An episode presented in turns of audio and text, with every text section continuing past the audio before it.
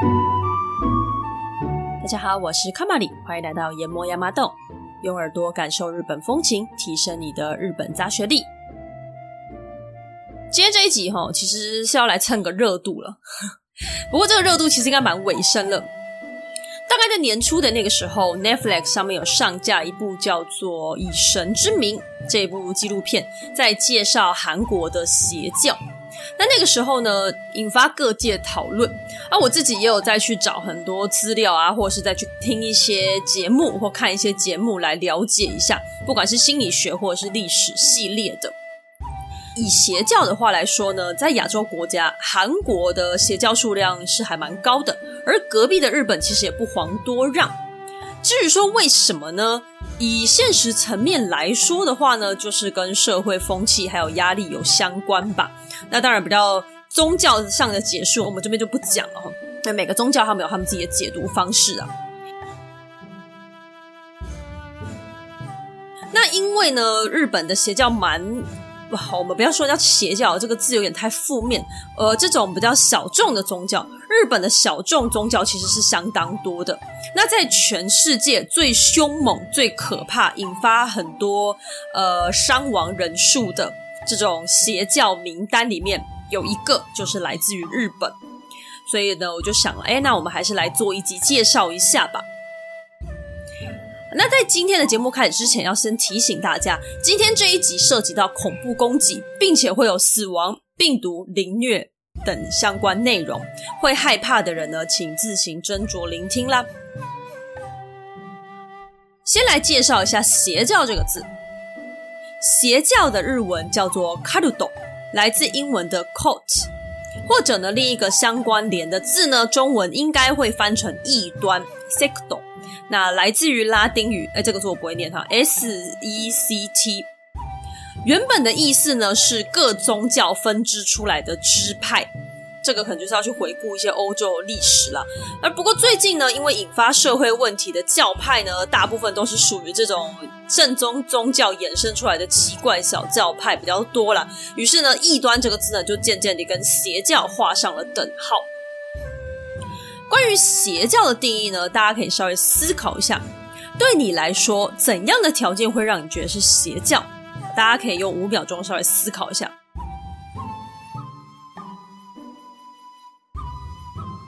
其实这个问题很难，对吧？而且我相信，对于每一个你来说，它都有特别的定义。有的人他的定义可能比较紧，他可能有个人的宗教信仰，他会觉得我的宗教以外就是邪教。那有的人定义可能比较宽松，没有骗财骗色就都没有关系。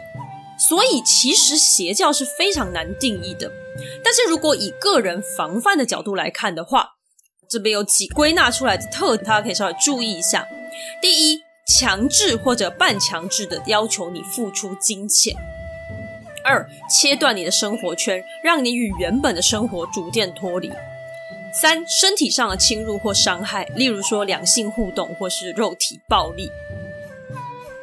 那其他激进的内容啊，例如说什么杀人放火啊、威胁要毁灭政府，这些就不用讲了嘛。到这个程度，大家应该很容易就可以区分这个宗教是有问题的。但是以上三点是属于比较隐性的，这个你就要非常小心，尤其是切断生活圈这一块。不正当的宗教，它会借由洗脑的方式来让群众产生狂热，并且产生错觉。这些就牵涉到心理学上面的部分了，我就不多说。那总之呢，如果你是一个呃经常跟正常世界有所接触的人的话，你是比较难被洗脑成功，因为你毕竟每天起床到睡觉，你看到的大部分都是正常的人类。所以呢，通常邪教会要求你要跟原本的生活做切割，这就是为什么你去看那些很著名的邪教或者是很争议的宗教，通常都会过着比较封闭的群体生活。那不过这个都是以个人的角度做防范的啦。如果政府要插手管理，那是非常非常不容易的，尤其是民主国家。有的国家会有自己的一份邪教列表，要求人民不要加入。但其实呢，这真的非常困难，因为你想嘛，从政府的角度，你要怎么足够客观的去定义这个宗教就是邪教呢？在这个宗教做一些危险甚至是犯法的事情之前，其实他要直接的控管是非常困难的。你要是一个不小心，你就会干涉到人家的自由意志嘛，宗教自由。哎，你说给钱呢，你可以跟政府说，我就是爱给啊，怎么样？这是我的个人自由啊。切断生活圈要你管，我就喜欢跟我亲爱的姐妹或是师兄师姐一起生活，关你什么事呢？如果你要完全的依赖政府呢，是比较困难的。而日本政府也是这个样子的，他们一样只能对于明显采取犯法行为的那些宗教团体加以勒戒，但是团体呢之后出来的那些分支分派啊，他们也只能观察而已，因为毕竟人家什么都没有做，你真的不能对人家怎么样，这就是有宗教自由的问题。那我们回过头来看一下台湾政府是什么样子的状态呢？台湾政府。跟日本其实也差不太多，因为我们一样没有办法插手去管理那些有争议的宗教，他没有犯法，我们就是没有办法。就算人家要花钱，信众要花钱买一台高级的车子给你，那都是人家的宗教自由，跟政府没有什么关系。那台湾还有一件很有趣的事情，就是台湾的宗教自由非常非常的有名，而且实践的相当落实哦。所以呢，除了本土宗教，还有一般常见的传统宗教之外呢，比较有争议性的团体，应该大家都知道，非常非常的多。那甚至在其他国家被列为危险或者是呃需要注意的一些宗教，几乎在台湾都有据点。就还蛮有趣的，台湾很像是全世界宗教的一分支的概念嘛。如果宗教联合国的话，台湾一定会是会长。好，那日本的邪教有哪些呢？我们下一集会介绍其他的邪教，今天我们就只介绍日本最大名鼎鼎的，只要有听过日本邪教的人，应该大概就会知道的，叫做欧姆真理教，或者是奥姆真理教。来看翻译哦。它呢是全名列世界最凶狠的邪教之一，也是政府唯一出手禁止的宗教团体。那关于下一集吼，我们先打个广告哈。如果说欧姆真理教很凶的话，那其他团体我只能说真的很疯。但是啊，这是下一节问题啦，因为。他下一节的那些争议宗教里面，很多在台湾都有分会，所以我讲话要非常的小心。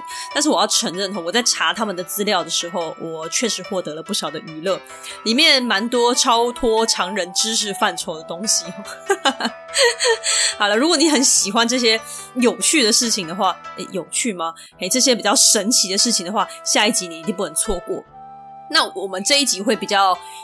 严肃一点点呐、啊，但我不会讲得太无聊，但是可能会比较呃，对，有严肃一点，会只能这样讲。所以再一次，再一次声明，如果你对于杀人、凌虐或者是一些死亡啊相关的事情，你没有什么免疫力的话，你可以在这边先按暂停。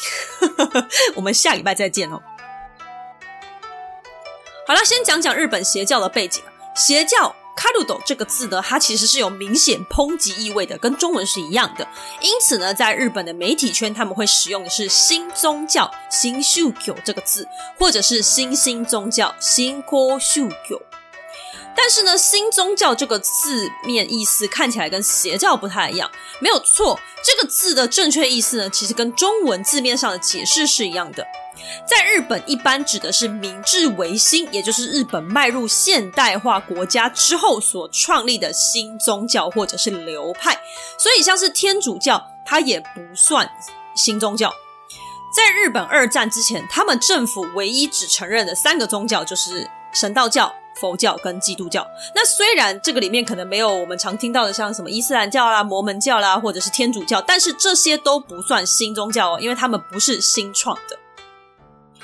在现在的日本，有在活动并且具有一定规模的新兴宗教，大约有三百五到四百个之多，而其中信徒人数大约占日本人的一成。你没有听错，就是一成，一成就是百分之十，非常非常非常非常的多。对数据没什么概念的话呢，没关系，我们插播一下台湾的状况来做个比较，大家比较好理解。台湾中央研究院社会学研究公布的调查显示，台湾总人口里面信奉佛教、道教传统信仰三者加在一起就已经占了百分之七十五。另外，基督教加天主教加一贯道总共是百分之五点五，无宗教信仰是百分之十三点二。所以加一加减减之后，剩下的百分之六点三才是其他。这个其他里面包含的非常非常多的宗教，例如说犹太教、伊斯兰教，还有你想得到的，我刚刚没有念到的所有宗教，都在这百分之六点三里面。也就是说呢，这一大堆里面才包含了那一点点邪教跟新兴宗教。但是在日本，光是新兴宗教的教徒就已经到达百分之十，是真的蛮可观的。你可以看出，台湾七成五的人还是信奉本土宗教，或者是中国自古就盛行的佛教跟道教。那你就会觉得，诶，明明之前不是讲过日本跟台湾的宗教构成在历史上是类似的，那为什么结果到现代会有这么大的差异呢？其中一个原因可能是因为日本的本土宗教神道教，我们有说过，它在历史上不仅仅只是一个宗教信仰，更是皇家血脉的源头。当宗教跟政治扯上关系，事情就会比较复杂。在江户时期结束之后呢，日本政府呢要把原本散落在将军跟各地地主手中的权力集中回天皇身上，所以那个时候最后衍生出了一个产物，叫做国家神道。所谓的国家神道，其实就是政教合一的概念啊，也就是国民他有义务进行神道教仪式，遵从神道教理念，就变成了一个国教。但是它也不太像国教，因为政府声明神道教不是宗教，而是一种生活态度，人民还是有宗教自由，但是前提是他不能跟神道教有所抵触。而台湾的日治时期期间，日本也是在国家神道的期间，所以日本皇民化运动里面也包含了推广神道教的这个概念。不过，这个国家神道在现在已经没有了。日本二战结束之后呢，美国接管日本，就把它废止掉了。美国让日本政教分离，并且让昭和天皇宣布自己是人类而不是神，直接否定他的神格。好，那回到国家神道哦，在国家神道被废止之前呢，神道教高高在上的地位却不能虏获百姓的心啊，因为百姓的生活其实过得并不好。那神道教不仅不能给他们安慰，甚至它作为一个政府的控制手段，那也因为神道教存在，让天皇过着呃舒适、高高在上，就看起来是这样子的生活了。所以当然百姓并不会很满意，他们只能另外寻求安慰。所以呢，这个时候就冒出了许多新兴宗教。但是这个时候，刚刚讲了，日本政府只认证神道教、佛教跟基督教，剩下的他们称它为类宗教，也就是类似宗教的意思。二战过后，随着日本的经济渐渐平稳，人们对于精神生活的追求开始上升，于是新兴宗教就开始流行起来。不过呢，平成年也就是一九八九年之后呢，新兴宗教信徒数量稍微下降了，但是我还是觉得百分之十还是挺多的。那我们要正式开始讲欧姆真理教啦。这个震惊世界的新兴宗教，他们到底做了什么呢？先不要急，我们先从头开始，一切的源头都要从一个大胡子胖阿伯开始。这个胖阿伯就是真理教的教主，他叫做麻原彰晃阿萨哈拉秀口。这个名字不是他的本名，他是后来自己改的。麻原的读音呢，跟阿修罗阿修达很接近，而彰晃的读音则是跟释迦牟尼佛的释迦夏卡很接近，因此而来的。你听到这边，你大概就觉得哦，天哪，也太中二了吧，有够荒谬诶。没有错吼，而且其实我自己个人觉得啊，一个宗教荒腔走板的程度，其实就是取决于教主的中二病病程来决定的。好，没有听过中二病的这个词的听众和我快速的讲解一下，中二病 c h u n i b i l 来自于日文，中二呢就是国中二年级的意思。呃，有看过国中二年级的人呢，或者是你自己有经历过人，大概都知道啦。这个年纪的小孩子，因为青春期嘛，多少有的人会有一些自以为是的状况，或者是呢，因为在长大，所以叛逆期，他就会开始有点幻想的症状。例如说，他觉得自己是外星人，或者是特殊能力的人，所以他才跟在外面看电视的父母亲话不投机半句多。世界上没有人了解他，老师好讨厌，敌人这一类的，就是这种幻想啦，然后比较激进的想法。那这种呢，刚刚说了嘛，它就是青春期的一个一个撞墙期的一个特征。你只要过了，通常就会好。不过如果你过了某一个年纪都还没有好，那你就是中二病病患。而中二病来领导一群人，那就会变成邪教。回到麻原彰晃，麻原彰晃在变成那个大胡子中二病之前是怎样的小孩呢？他的本名叫做松本智金夫 Matsumoto c h i z o 非常朴实接地气的名字。不过呢，我还是称他为教主了，你这样感觉比较有邪教的氛围。教主一九五五年三月二号出生在九州的熊本县八代市这个地方。他们家有九个小孩，教主排行老七，家中是开榻榻米店的，也就是合适的屋子里面，日本的房间里面那个一块一块那个榻榻米有没有？他们家好几个小孩都有严重到中度的视力障碍，不过这个应该不算基因的问题，而是水俣病所引起的。所谓的水俣病呢，是当时在熊本一带的工厂排出了有毒化学物质，影响了水质之后，透过这些水质再中毒的海鲜生物，再被民众长期食用所引发的病症。那很不幸的，教主就是受害者之一。啊，说到这边，大家都可以想象这样子的画面了吧？就是传统小店啊，家里面一堆小孩嗷嗷待哺啦，其中还几个有障碍的，确实这样子的生活绝对轻松不到哪里去。他们家是真的、真的、真的非常的穷，因为父母就是每天都要忙工作嘛，所以基本上都是大的哥哥姐姐代为照顾下面的弟弟妹妹。六岁时，教主去上了附近的小学，但是因为眼睛的问题，最后被转去要住校的启明学校。但是呢，教主不是很开心，因为他虽然左眼全盲，可是他的右眼视力有一点零，跟上面的哥哥们比起来算是蛮正常。因为哥哥们就是要么就弱视，要不然就是眼全盲。但是呢，他还是被强制送去启明学校的。他心里面很难过，他觉得是父母亲要抛弃他。附近邻居里面确实也流传这样子的说法了。那到底是不是抛弃呢？大家可以自己判断一下啦。因为呢，你想一下，他们家那么穷。可是当时的启明学校学费、食宿费全免，那他们家大概有三四个小孩都是这样子的状况，所以九个里面送四个过去，等于说少了四张吃饭的嘴了，那还是有差。所以也许教主的猜想是对的，而且呢，他们在启明学校读书，一直到二十岁毕业为止的十三年间，父母亲一次也没有来看过他们，也没有寄衣服或食物来。其他孩子假日都会被接回家，只有教主家的三兄弟永远都留在宿舍中。教主从小就很凶悍，启明学校像是一个封闭的小型社会，而教主因为还有一只眼睛看得到，等于他就是占了大大的上风，于是很快就成为了老大。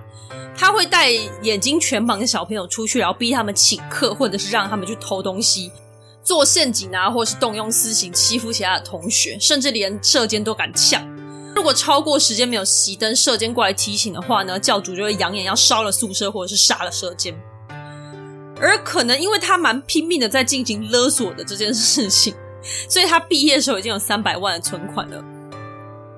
但是也有高中的老师出来说，他们觉得教主看不出来是很阴险的人，他以前给人感觉很活泼开朗，远足的时候呢也会牵着那些看不到的孩子走路。那当然啦，这些东西其实都还蛮结果论的啦。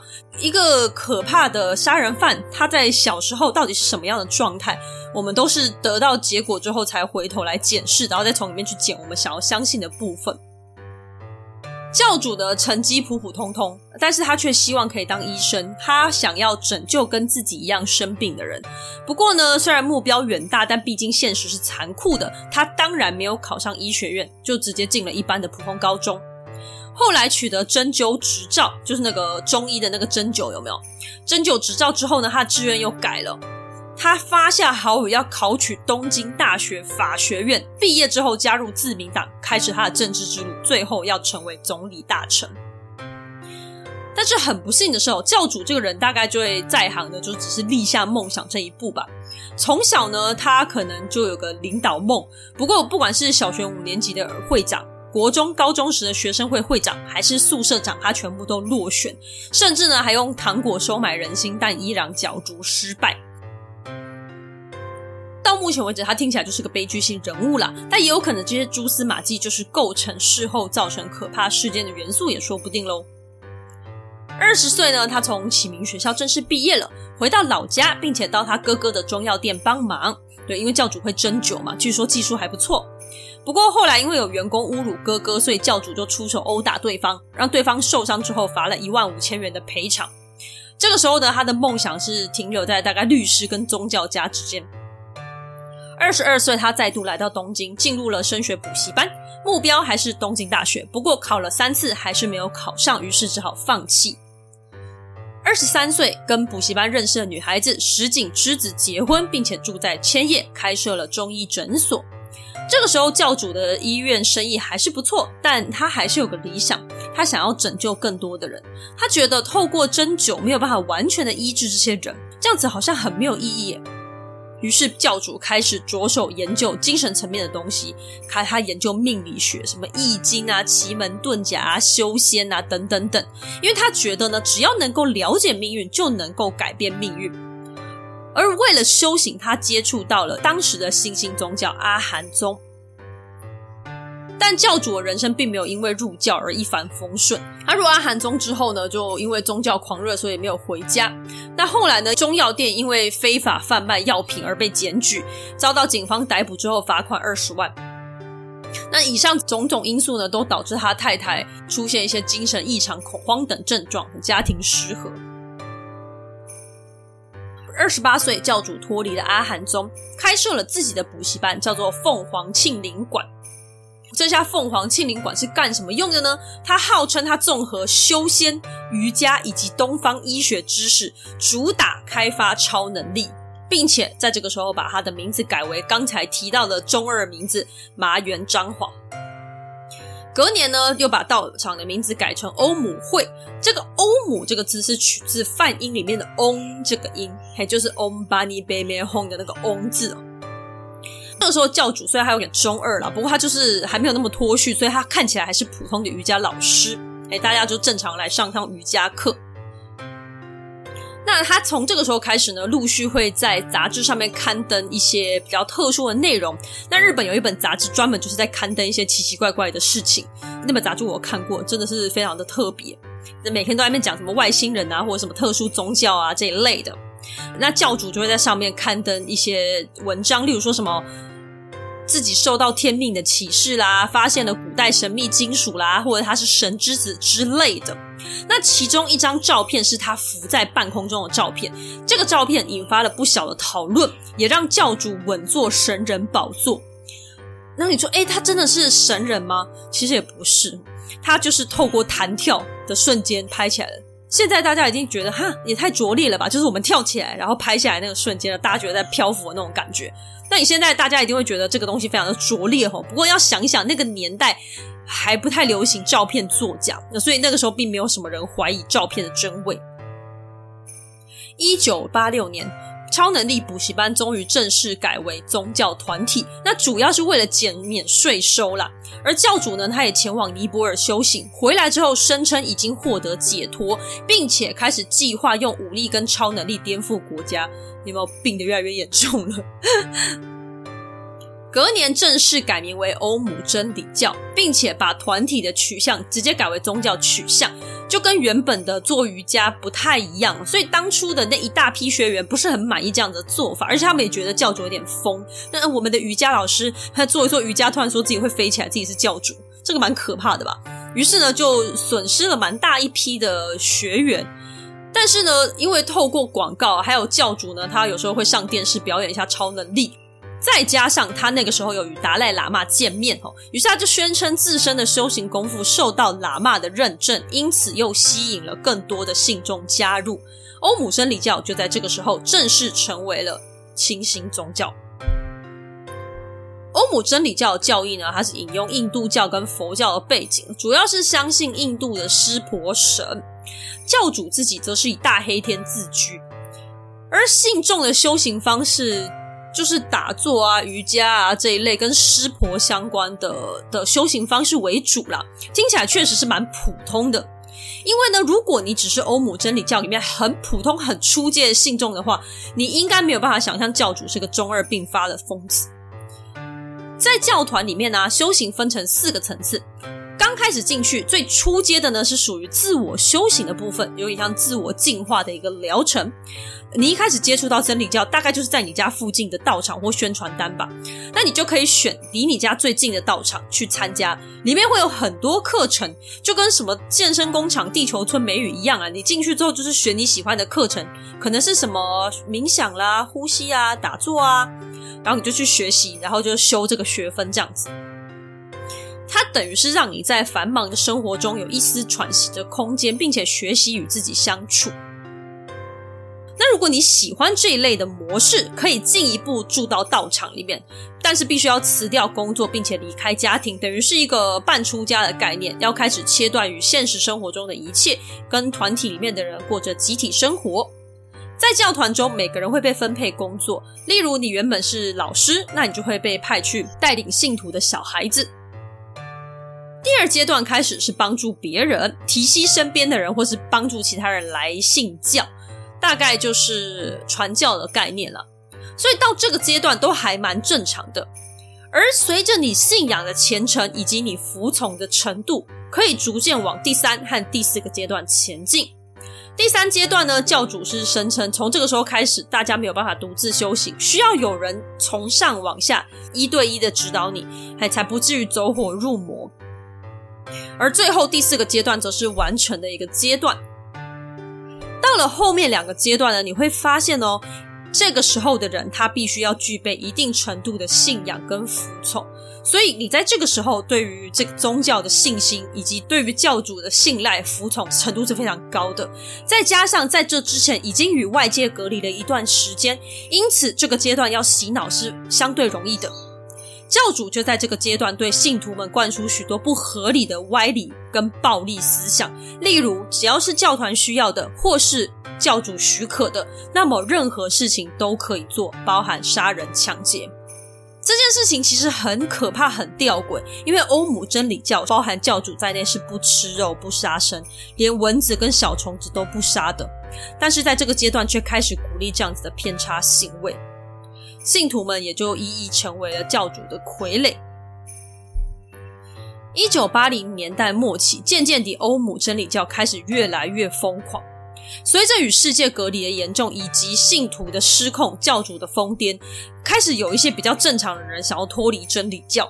应该说，这个时候如果脑子还正常的人，当然会想要离开吧。在这个时候呢，刚好发生了一起信众在家修行而死亡的事件。但这件事情呢，欧姆教的说法是意外身亡了，详细情况被封锁。而同样在教团中修行的另外一名在出版业工作的男子，对于这件事情的处理方式非常非常不能接受，加上教团的疯癫行为令他非常害怕，于是他就想要退教。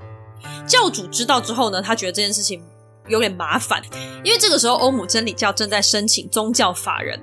而这个男生他在出版业工作，如果他离开之后呢，透过出版社的工作对外散布不利的消息，对于他们申请就是百害无一利了。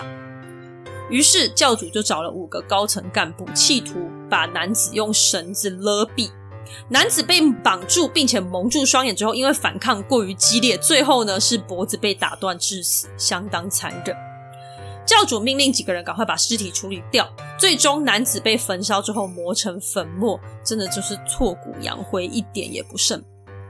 这个不杀生的团体就这样杀了人，并且毁尸灭迹，相当相当讽刺。而这就是欧姆真理教开始走入不归路的起点。一九八九年平成元年。一名叫做江川少子的记者，对于这个时代开始流行的新兴宗教感到有兴趣，于是他就采访了几名退教的人。但是当他越了解欧姆真理教，他就越觉得这个教团非常有问题。加上他找到越来越多的脱团受害者，年轻的江川少子决定要帮这些受害者伸张正义，接着找上了同样充满正义感的律师坂本提。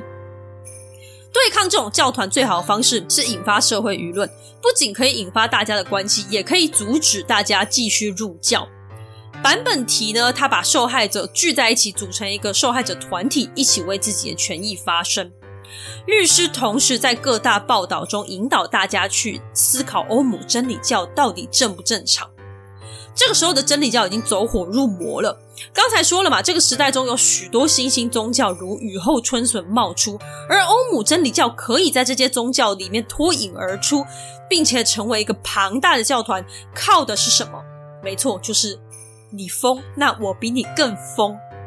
因为教团很大嘛，人很多，大家当然都想见到教主啊。但教主分身乏术啊，但是他还是必须要雨露均沾。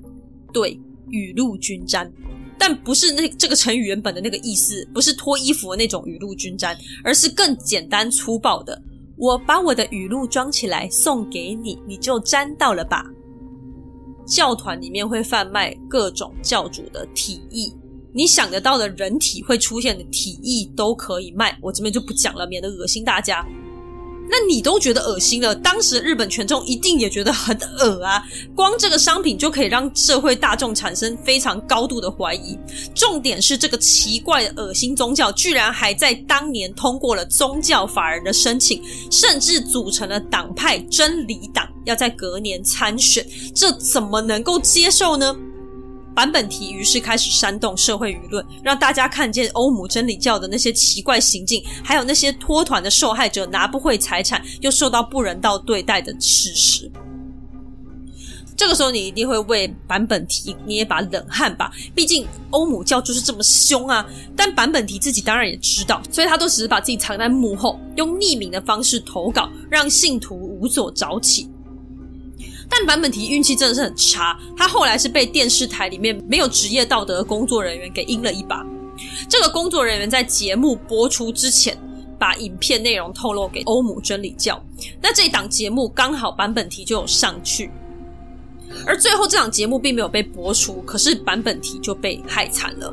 教主直接气疯，下达命令要把坂本提除掉。因为欧姆真理教必须要前进国会，才可以拯救日本、拯救世界。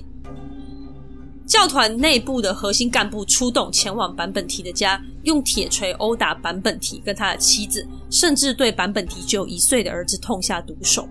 最后，三人都被注入氯化钾后勒死。三人的尸体分别被埋在不同的地方，凶器扔进大海。好了，那现在专门攻击欧姆真理教的律师全家死于非命。有眼睛的人都知道，欧姆真理教最可疑。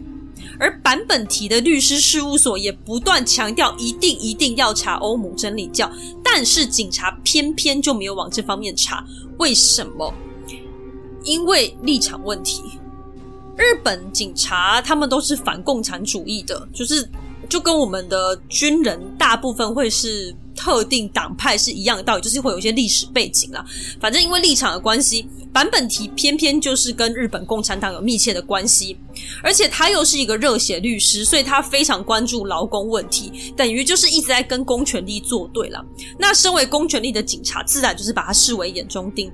那现在眼中钉自己消失了啊，那这样很好啊，就是根本就懒得去查这些东西。而且还有一个最重要、最致命的就是这个案子没有尸体。所谓人要见人，死要见尸啊！什么都没有的状况下，那有可能版本题就只是西家带卷躲起来了呀。要这么想，其实也是情理之中。而这件事情也让坂本提的亲朋好友相当心灰意冷。这个事件最后成为了一个谜团，但我们现在可以知道案件的过程，是因为之后的沙林毒气事件，才让欧姆真理教手下的所有案件一起被扯出来，还给坂本一家一个公道。一九九零年，隔年，还记得吗？欧姆真理教成立了一个党派，说要参选，因为教主要改变世界。跟当时很多宗教谣传一样了，他们也是主张两千年会有世界末日，所以教主要建造一个理想国，叫做日本香巴拉计划。香巴拉这个词，它就是香格里拉的藏语，意思就是圣土跟净土的意思。教主一开始还是乖乖的跟着日本游戏规则走，他们先乖乖组党，乖乖参选，但是很不幸的呢，就跟教主过去的参选记录一样，再次失败。但教主还是没有放弃，他开始用另外一种方式宣传。他做了一个电视台，在俄罗斯申请了一个电视台，叫做“玉国的福音”，后来改名叫做“欧姆真理放送台”。除了这个电视台之外，他自己本人也会上综艺节目啊，还还会写书啊、演讲啊，等于就是用尽一切手段，想要把他的理想传送给更多的人。但这个效果并不理想啊，毕竟我们普通人跟他的教徒不太一样，很难随机洗脑成功。而这些失败呢，跟孩童时期的失败一样，不断的在教主的脑中编织一个想法：果然应该反社会。这个社会就是给他太多的阻碍，不如就直接全毁，重建一个净土吧。教主对信徒说：“ドブ川の中で美しく咲く莲花のようにあり続けるためには反社会でなければならない。よって国家、警察、マスコミ、これすべてこれからも敌に回ってくる。”这句话的意思就是说，为了像淤泥中的莲花一般美丽绽放，欧姆真理教一定要反社会。因此，国家、警察、媒体这些接下来都会是我们的敌人你可以看到，教主的中二病越来越严重了。欧姆真理教就是从这个时候开始变成一个恐怖组织的。成为一个恐怖组织呢，需要什么东西？第一步就是要武器嘛，他们自制手枪，嘿，这是基本标配。后面有被警察查过几次的。但是手枪的话没办法大规模毁灭人类啊，那要大规模毁灭人类，其实除了原子弹之外，应该最简单的就是生化武器。于是他们开始研发毒。哎，你说，哎，那个大胖胡子不是只会针灸吗？哪来的脑子做武器啊？对，事实上教主自己可能学历没有那么漂亮，但是他身边不乏精英分子。或者是说，他特别爱提拔精英分子成为他的亲信，这些人多来自日本各顶尖大学，化学、医学相关知识的人也很多。这些的人呢，就把自己的知识学以错用哦，帮忙教主制作各种杀人工具。一开始他们锁定的是一种叫做炭疽杆菌的东西，相信大部分人都觉得很陌生呐。这种炭疽杆菌吼吸入动物体内会引发所谓的炭疽病。炭疽病是一种可怕的传染病，接触、食用或者是吸入都是他们的传染途径。感染之后会引发其他各种病症，死亡率相当高。但是很幸运的是，他们并没有研发成功，只是造成了一波空气污染。附近一带居民抗议，有一股很臭的味道，始终无法消散，真的是蛮衰的哦。但是呢，只要想想他们并没有被生化攻击，就突然觉得他们很幸运。但是教团不屈不挠，他们还有另外一个武器也在着手研发中，而且很不幸的是，他们大有所获，那就是沙林毒气。沙林是一种神经性毒，可怕程度名列全世界十大致命毒药之一。同样可以透过呼吸、皮肤或是眼睛接触、食用等方式进入人体。因为它无色无味，所以人们会在完全没有意识的状况下吸入。进入体内后会快速破坏神经系统，造成肌肉麻痹而窒息，最快六十秒内死亡，相当可怕。中毒一开始会先流鼻涕啊、胸闷啊，大约两分钟之后，身体会开始失去控制，不自主的呕吐、腹泻、流口水、抽搐，接着意识不清，最终窒息死亡。一个六十公斤的成年人，只要吸入零点六毫克的沙林毒气，就会在一到十分钟内死亡。而一公斤的沙林毒气可以杀死一百万人。最可怕的是，这个毒很难解，而且排出的速度很慢，累积在体内会出现非常非常多后遗症，是非常非常不人道的东西。欧姆真理教一边研发毒气，一边寻找新的据点，因为他们要建立一个净土，等于是一个新的国家嘛。那新的国家就要有一些可以养活自己人的东西啊。所以他们锁定了长野县的松本市这个地方。欧姆真理教规划要在这里盖一个大道场以及食品工厂，于是他们开始着手收购土地，诶，分成租赁合约跟买卖合约两种的方式去进行。不过呢，当地的居民对于这个来路不明的诡异教团非常反感，于是群起抗议。当地法官于是就取消了租赁合约。那买卖合约呢？卖家也开始反悔了，于是就跟欧姆教开始继续打官司。道场的地下水、自来水配线也因为舆论压力而被政府收回。等于说呢，到了最后，教主就只得到了一个新的普通的教场，位于长野县的乡下地方，而且还没有地下水管线。想当然尔，麻原彰晃气疯了。教主在道场的开幕仪式上大力谴责了法官，还有那些阻碍他的人。表面上骂一骂，私底下也要给他好看，这样才是教主的做事风格。正好沙林毒气也做的差不多了呢，不然我们就来试试看吧。因为欧姆真理教呢，他们的死亡笔记本名单现在已经非常非常长了，要一个一个算账呢，需要花一点时间。于是教主呢就下令从最近的该死的当地法官开始。他们把车子改成喷洒车，浩浩荡荡上路前往法院。为了避开车牌辨识器，他们稍微绕了一点路。最终抵达法院的时候呢，很不幸的法院已经关门了。一行人紧急联络教主，教主就指示说：“呃，那就去法官宿舍喷洒好了，反正意思差不多。”最后，这台车就在法官宿舍附近施洒了致命的沙林毒气。沙林毒气是气体耶，它一出来的时候，何止法官宿舍附近的居民通通遭殃。这场攻击最终造成七人死亡，几百人受伤。而最衰的那个人呢，他叫做河野义行。他呢是在回家的时候发现太太倒地，那正在慌张不知道怎么办的时候，自己也开始觉得头昏眼花，因为他也吸进了一点那个气体嘛。他撑着最后一丝理性，赶紧报案。但是呢，他太太最终还是成为了植物人，而他自己很无辜的成为头号嫌疑犯。一般来说，第一个报案的都会先列为首要嫌疑人呢。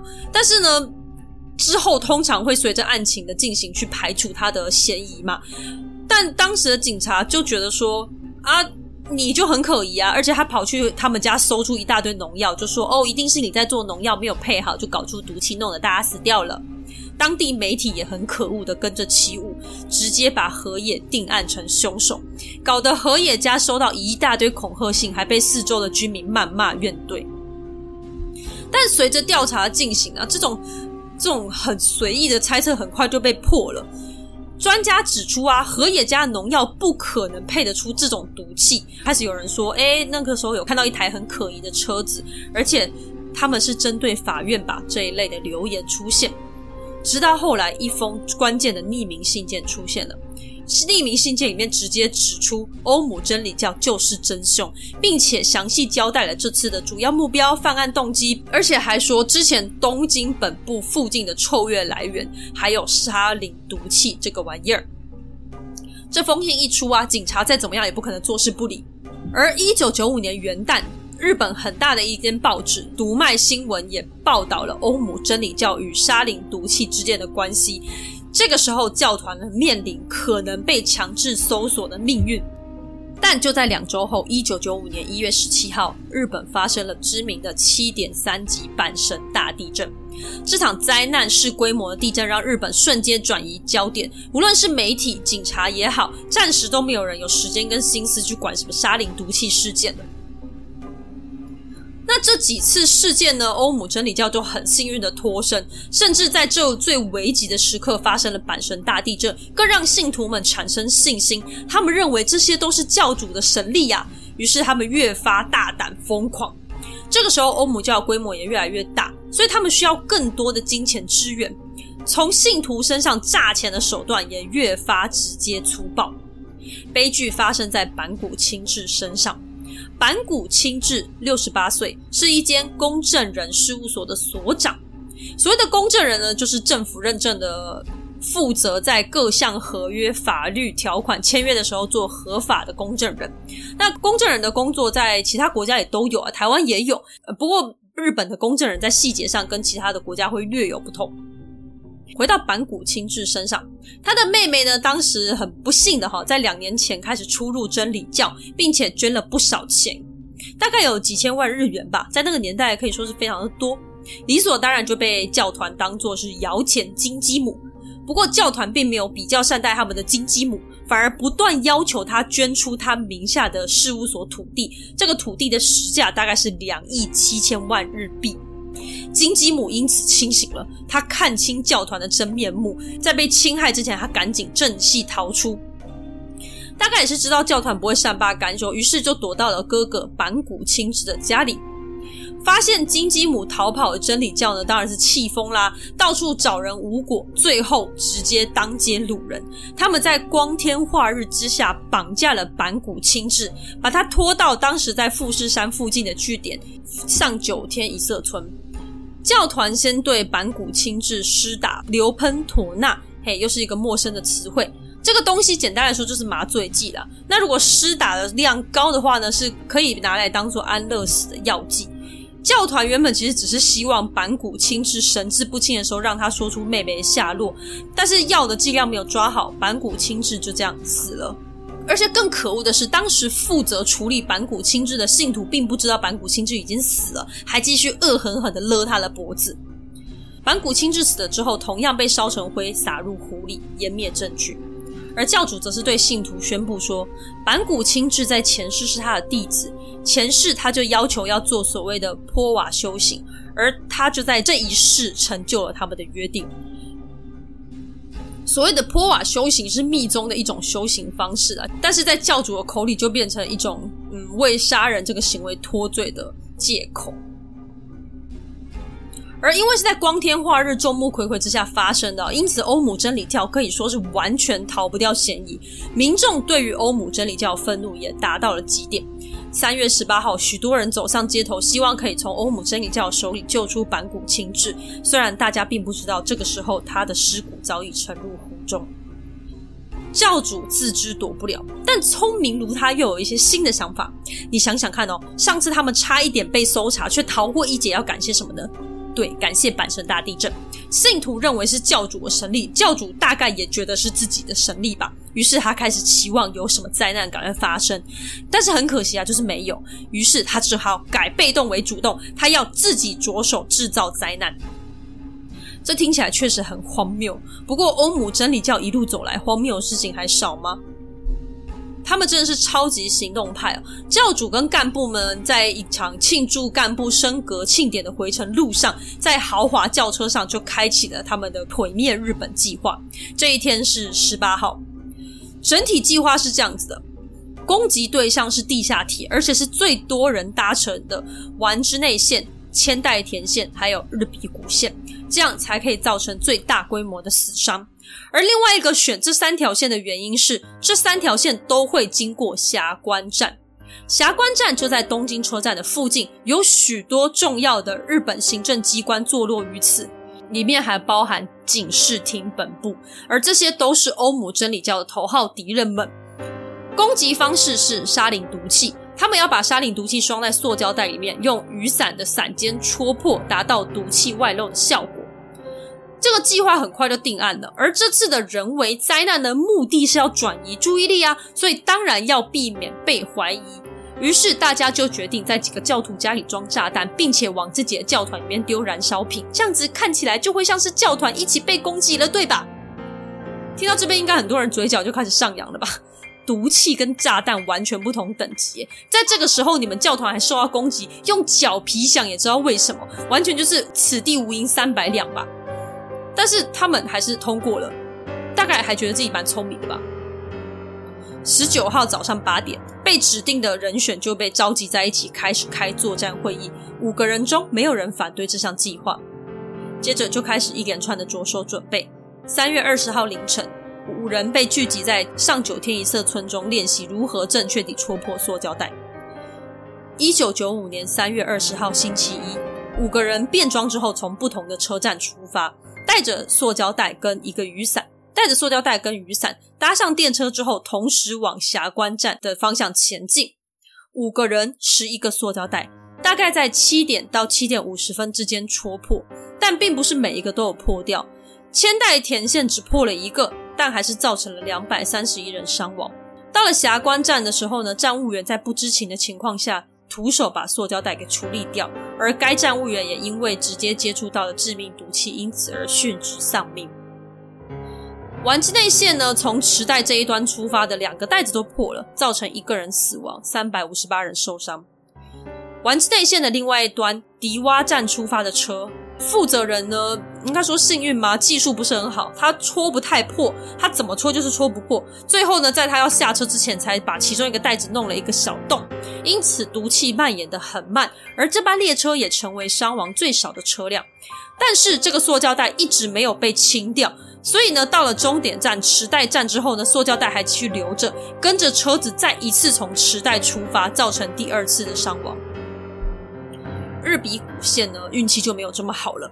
中目黑车站出发的列车呢，负责人手法干练纯熟，他一上车，很快就把两个塑料袋都弄破，而且只坐一站就下车了。沙林毒气在车内快速蔓延，才到了第五个站神谷町站的时候，很多乘客已经失去控制，相继倒卧在月台和车辆上，呼吸困难，地喉头发出无助的呻吟，整个月台像是地狱一般。而日比谷线的另外一端，北千住站出发的列车也相当惨烈。这一站的负责人呢，叫做林泰南，他跟其他的干部比起来，背景就干净很多。应该说他不是什么精英，他就是一个很普通的理工科男。因此他非常力求表现。干部当时很故意多准备了一个袋子，那五个人嘛，然后十一个袋子，他们就是想看谁会出来认领那多一个。而不出大家所料，林泰南就是自告奋勇的那个人。而也因为他这个心态，这辆车最终成为死伤最惨重的地狱列车。他下车前把三个袋子都戳破了，于是超过一公升的毒气就这样蔓延开来。车上的人来来往往，最终呢，乘客按下紧急停车铃，车子停在了竹地站。整个月台跟车上都仿佛末日一般，堆叠的乘客不住的呕吐、昏迷、抽搐。林泰南最终造成八人死亡，两千四百七十五人轻重伤。其他负责人在执行任务的过程中也有害怕、担忧，但最终还是相信了教主。他们认为教主是对的，害怕是因为自己对于信仰不够虔诚，因此最终都还是戳破了袋子，带着对麻原彰晃以及欧姆真理教的信念。而让事件结果如此惨烈的呢，还有当时日本的社会警觉性偏低，以及日本人的民族性所致啊。一方面呢，事发当下大家其实搞不清楚发生什么事，无论是车站人员、警方、消防人员，甚至连医院都搞不清楚，大家都。对于沙林毒气相当陌生，没有人知道这个东西要怎么医，为什么会这个样子，因此失去了防堵跟治疗的最佳时机，才会导致更多人牺牲。但很幸运的是呢，当时信州大学医学院院长柳泽幸夫要出席毕业典礼的时候，刚好接到记者的电话，记者要他打开电视看。那也因为记者有提到说这个状况跟松本市的沙林毒气事件很像，院长才很快的要手下的医院们联络各大医院，提供沙林毒气可能造成的情况跟治疗方式，才让伤亡人数有所控制。而院长表示，其实应该要跟消防队联络是最快的，因为他们是可以直接在第一现场传达指令。但是，一来呢，当下就是完全联络不上消防队；二来，他们可能要花很多时间跟。力气去说服对方，还有解释这到底是什么东西。那另外一个是日本人民族性所致啦，毒气开始扩散的当下，整个车厢人其实都有开始出现咳嗽、流眼泪、鼻水的状况，但是大家都很安静的没有说话，没人去打破这个破口，大家都怕打扰到别人。其实这个时候，如果有人马上站起来关心大家的话，也许可以提早让列车停驶，并且疏散人员。而另外一拨人呢，他可能只是轻微的症状，怕造成公司困扰，因此还是坚持去公司上班。但这些人身上已经沾染了沙林毒气，也就把毒气带到了车站以外的地方，造成了第二波的伤害。沙林毒气事件总共造成十三人死亡，五千八百以上的人轻重伤。时至二零二一年，还有一人因为沙林毒气后遗症而死去。回到一九九五年，事情发生之后，欧姆真理教有成功的躲避目光吗？当然是没有啊！沙林这种东西不是路上随便都可以看得见的，好吗？欧姆真理教于是第一时间被锁定。三月二十二号，警视厅强势搜索了教团共二十五个据点，搜出了大批军械与沙林毒气制作原料。但是呢，因为证据不足，所以没有办法在第一时间锁定犯人。因此，在搜查的一个月后，负责的五个人就带着钱跑走了。教主麻原彰晃矢口否认犯行。甚至欧姆真理教还跟警察说，那些沙林原料不是制作沙林用的，他们就是一般的农药。而上九一社村的土壤中有被验出沙林成分，他们就说那个都是二战的时候美国人用的，我什么都不知道。沙林是什么？可以吃吗？但这些东西听起来是鬼扯没有错，可是警察也没有办法找到更多沙林毒气跟欧姆真理教之间的关联性了，整体案件陷入焦灼。就在此时，一个关键人物被抓了，这个人叫做林玉夫，他是负责释放沙林的其中一个人，也是呢唯一逃过死刑的人。他原本是一名医生，事件过后半个月，四月八号，他就因为偷脚踏车被抓。警察其实原本只是想透过侦讯林玉夫来了解多一点欧姆真理教的状况，但林玉夫的恻隐之心，以及他对于教主跟教团开始产生的不信任感，让他很直接的就对警方坦诚，他就是释放沙林毒气的其中一个人。透过林玉夫的口白，侦查大幅进展。警方在五月六号逮捕了所有涉案人员，并且顺藤摸瓜挖出了之前所有的事件，还有其他更多虐待信徒、私吞信徒财产等可怕行径。一九九六年，东京地方法院正式开庭审理麻原彰晃。对于信徒来说，法力无边、无私大爱的教主，在其他人眼里就只是一个杀人狂。而我们这样听下来，大概也知道这家伙就是不太正常了。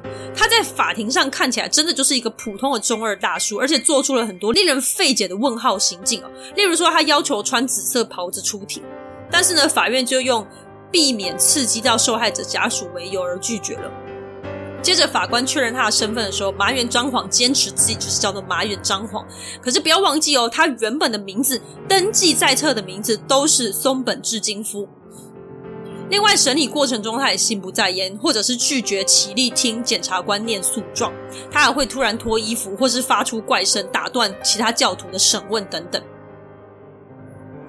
而这些脑洞大开行径也就罢了，到这边可能信徒都还会觉得，啊，教主可能就是比较异于常人吧，他是神啊，所以他比较奇怪。但是接着更夸张的是，身为教主的他，把责任推得一干二净。都是信徒的错，说信徒恶意曲解或过度解读他的指示，主谋跟犯案都是信徒，跟自己一点关系都没有。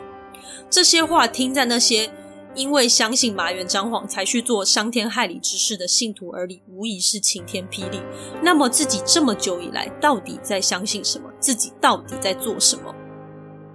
教主麻原彰晃的态度让众信徒们的信任全面瓦解，高层干部以及释放沙林毒气的信徒，很多人在原本供词的时候还会闪烁其词，因为他们就是在保护教主。但目睹这些之后，他们内心身为人类的良善终于冲破了邪教的理念，在法庭上大方交代犯行的细节始末，终于让事情的全貌被众人所知。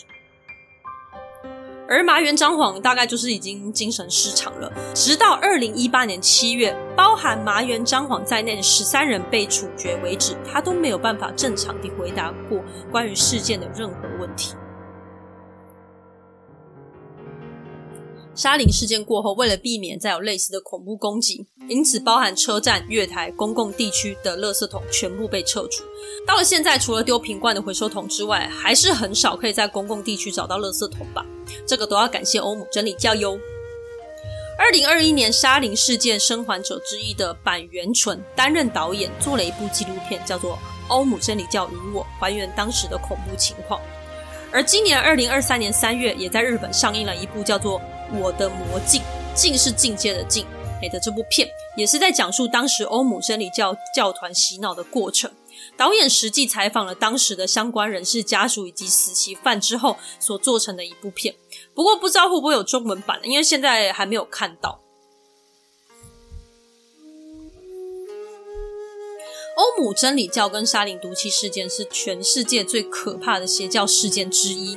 即使我们知道了事件的始末，还是很难理解为什么人可以这个样子。所以，无论是你或是你身边的人，都要非常小心，避免让自己跟他人陷入这样子的境界当中。在进入任何一个宗教团体之前，都不要马上放下戒心，请慢慢的了解，再来决定是不是要全心投入。这就跟谈恋爱一样啊，你想一下，如果一个宗教团体，他马上就深得你心，马上就知道你要什么，并且马上就可以给你你想要的一切，那就跟很多恐怖情人还有渣男渣女一样，他们最开始也都是这样。诶，好像是我肚子里的蛔虫，他什么都懂我，他才认识我两天，他都知道我想喝什么。但这最终都会发现，他们都只是比较懂得操弄人心而已。所以大家请务必谨慎、谨慎再谨慎。那我在下一集会给大家一个邪教指标啦，也是德国那边的一个邪教指标，给大家作为一个参考。那在这一集的最后呢，就是想要跟大家讲的另外一个的是，我们很常听到人家会说。诶，那个那个什么什么里面有很多高知识分子，而、啊、我们这边有很多高知识分子。各位，不管是宗教或是其他任何东西也好，高知识分子永远不是一个指标。